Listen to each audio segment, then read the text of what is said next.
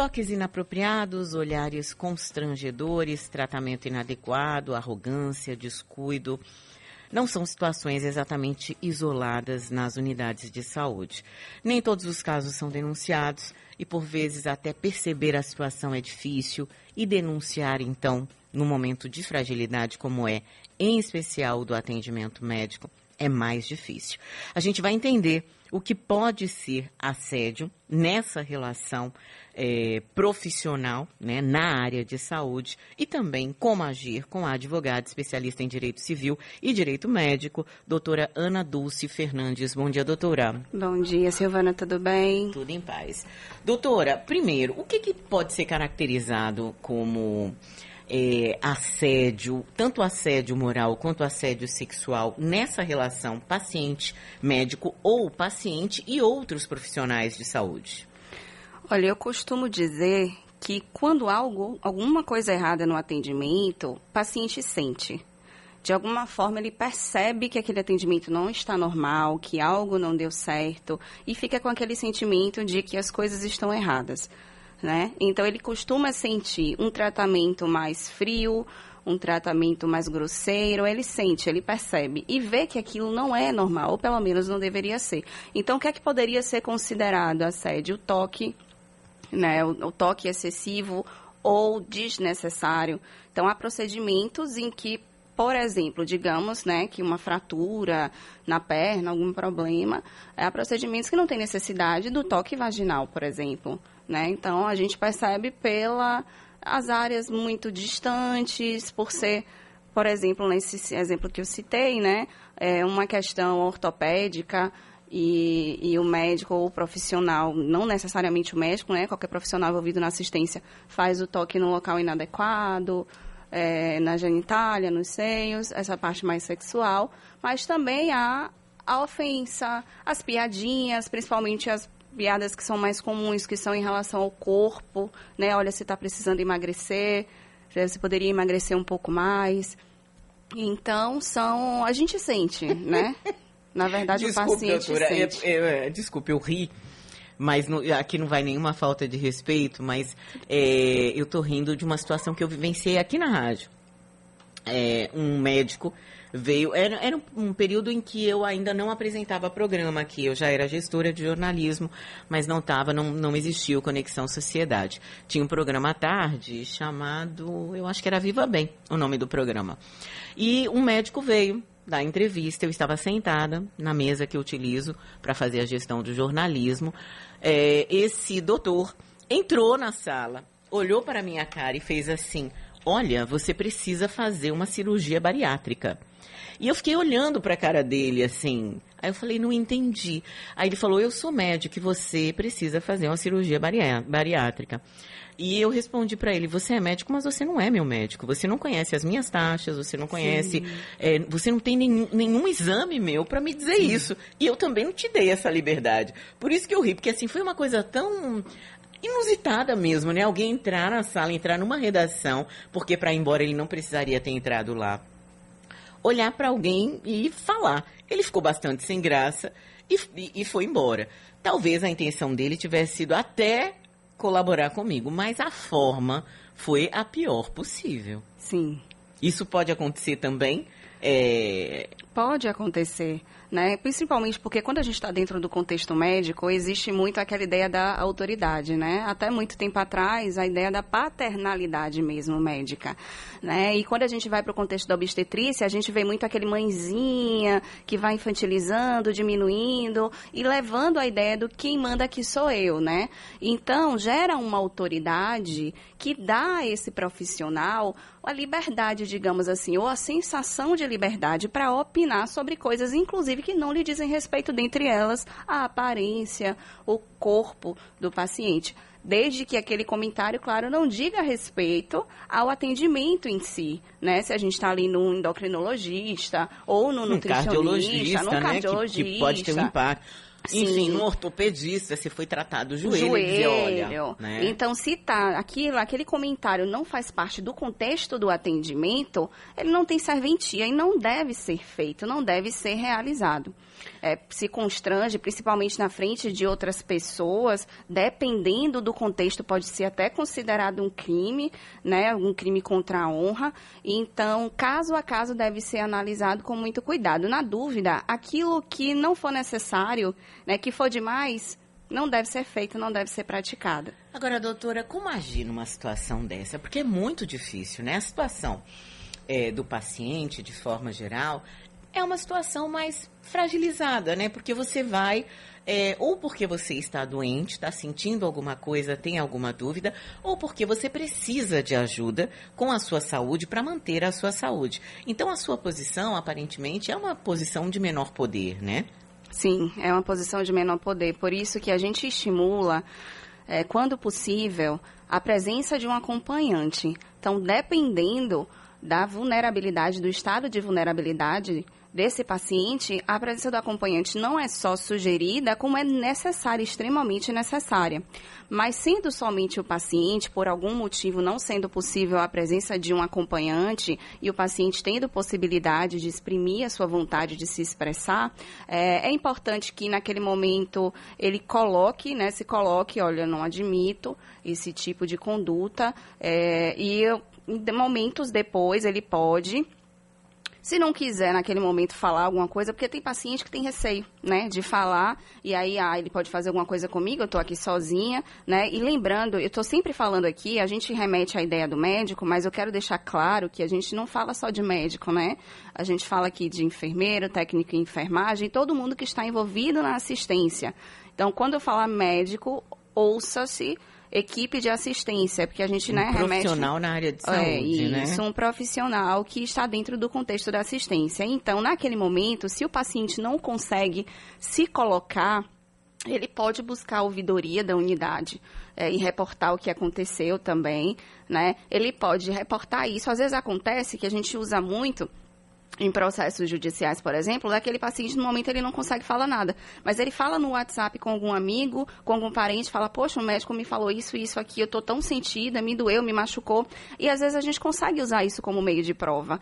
Porque, né, porque aqui naquele momento em que ele passou por aquilo, ele informou para alguém, desabafou com alguém e aquilo é uma prova de que aconteceu, né? Claro que quem vai valorar essa prova ali, quem vai analisar é o juiz, mas a gente apresenta como uma, um indício de que de fato ele passou por aquele constrangimento quando a gente judicializa e quando não judicializa tem essa possibilidade do paciente registrar uma denúncia na ouvidoria da unidade. Vou até puxar para o outro lado, doutora. Qual a importância também para o médico de ter um acompanhante presente ali naquele momento. Porque, por outro lado, também por essa fragilidade, muitas vezes você pode até acreditar que o profissional de alguma forma se excedeu e ele não se excedeu. Ele está falando o que é cabível dentro daquele ambiente, dentro daquela necessidade também é muito importante para um médico. A gente já vê algumas especialidades que só atendem na companhia de alguém, geralmente são mulheres, enfermeiras, técnicas, que estão ali, ultrassonografistas, por exemplo, fazem muito isso,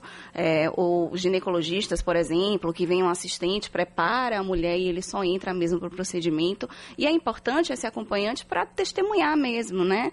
Para que ele veja que todo o atendimento ocorreu dentro da normalidade, né? Que não houve nenhum excesso e para que ele possa caso seja instado a se manifestar, testemunhar, seja num procedimento administrativo perante conselho profissional, seja em processo judicial, ele possa confirmar que tudo ocorreu dentro da normalidade, que ele estava lá, testemunhou e deu tudo certo. Então, se for possível, que tenha um assistente, alguém na sala junto com esse médico, é importante, né? Junto com esse profissional, é importante que tenha, né? A gente sabe quando a gente fala principalmente no contexto de SUS, a equipe realmente é pequena, tem muita deficiência não só de equipamentos, de insumos, mas também de pessoal. Mas sempre que possível, é importante né, que um acompanhante esteja presente também desse médico, um profissional, é, para essas situações indesejadas que acontecem. Né, e nós precisamos estar preparados para enfrentá-las. Qual é a situação máxima, né? Assim, a punição máxima que pode chegar a um caso real de assédio sexual dentro do ambiente de, de atendimento de saúde, doutora? Bom, a possibilidade, há três possibilidades, né? Quando a gente fala em punição, a gente pode ir para a esfera administrativa, para a esfera civil ou para a esfera criminal. Quando a gente fala em esfera criminal, que é um, a gente dá aquela consultoria inicial, mas nós trabalhamos lá no escritório em parceria, né? Porque a minha área, eu sou especialista em direito médico e bioética, é uma civilista por vocação e por amor. É, e na área criminal, a gente está sempre em conjunto com o criminalista para orientar uhum. o passo a passo. Então, quando a gente fala em seara criminal, a gente vai analisar se houve ali a ocorrência de um crime junto com a nossa equipe. Então, pode ter havido, por exemplo, um constrangimento ilegal, pode ter havido é, uma calúnia, uma injúria, uma difamação, pode ter havido o estupro, né, como ocorreu recentemente, pode ter havido uma lesão corporal, ou até um resultado morte, que vai ser apurado, né, o contexto, se houve dolo, se houve culpa, os elementos é, do crime. Nesse contexto criminal, a maior punição vai ser a pena máxima do crime no qual a conduta foi enquadrada, né? Aquilo que a conduta foi enquadrada. Então, dentro, se foi considerado um homicídio, ainda que culposo, a maior punição vai ser a pena máxima daquele homicídio. Então, a gente. O máximo seria isso, né? Quando a gente fala em máximo. Lembrando que caso a caso é avaliado, tá? Então, para a gente conseguir falar de um contexto geral, a gente fala dessa forma. É, no contexto civil, na área civil, a gente também tem possibilidade, né, já saindo do crime, de entrar com ação indenizatória é na seara civil e o objetivo é a reparação pelos danos causados. E aí a gente já fala em pecúnia, né? Já fala em dinheiro indenização.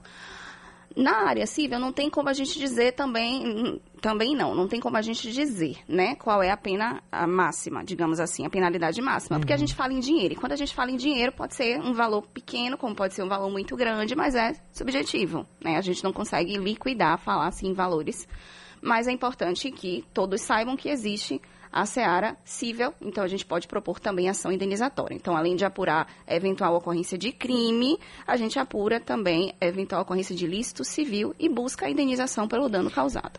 Só para a gente encerrar, doutora Ana Dulce, é, é, eu já ouvi de como desculpa para um atendimento médico grosseiro de alguns profissionais médicos, de fato, é, a exigência de alguns planos de saúde de que as consultas não durem mais do que cinco minutos ou dez minutos, o que a gente sabe que é impossível, né? Você fazer, realisticamente falando, uma consulta em cinco minutos ou dez minutos, você pergunta o nome do paciente, né? A não ser que seja, enfim, sei lá, mesmo que seja uma dor de cabeça, se você for investigar, você tem que ter um, um mínimo de conhecimento daquele paciente.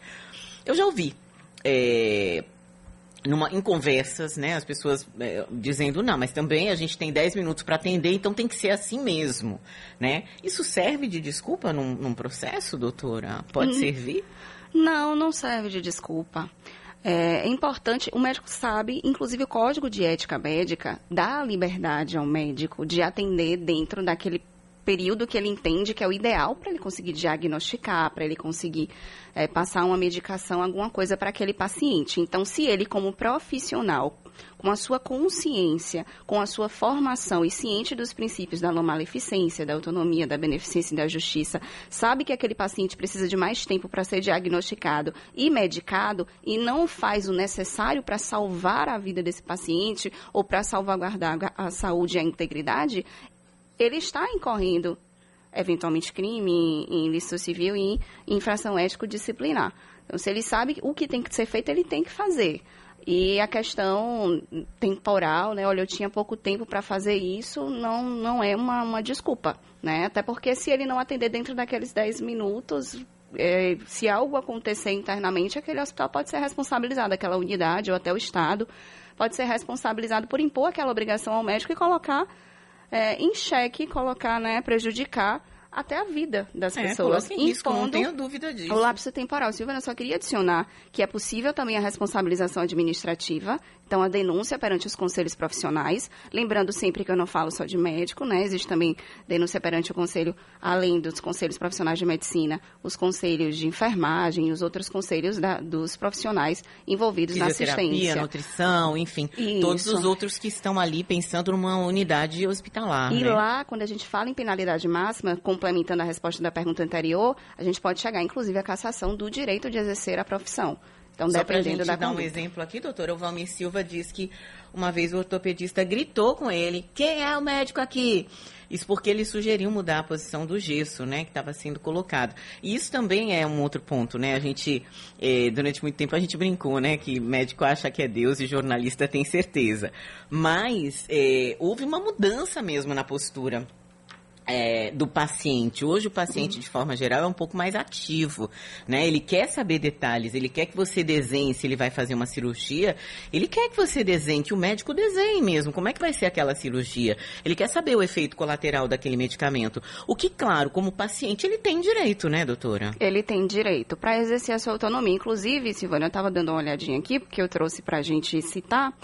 É, o próprio Código de Ética Médica dispõe que é vedado ao médico deixar de garantir ao paciente o exercício do direito de decidir livremente sobre sua pessoa ou seu bem-estar, bem como exercer sua autoridade para limitá-lo. Então, foi o que aconteceu. Quem é o médico aqui? Isso é exercer autoridade para limitar a autonomia do paciente. Então, a autonomia, além de ser um princípio bioético que deve ser respeitado, está resguardada na, no Código de Ética Médica. Então, o paciente tem o direito de decidir livremente, é importante que ele decida também consciente. Então, entregar aquele termo de consentimento livre esclarecido sem de fato esclarecer, isso não é consentimento. Então, entregou, olha, o que é que tem aqui? O que é que eu estou assinando? Explica para o paciente, conversa com o paciente, o procedimento que você Doutora, vai fazer. eu vou né? pedir um instantinho que a gente vai saber do trânsito e a gente vai voltar falando desse termo que eu acho que é importante. Doutora, a senhora estava falando do- de termo de consentimento. Muitas vezes o profissional de saúde ou a própria clínica te dá um documento e fala, olha, assina. E você vai e assina.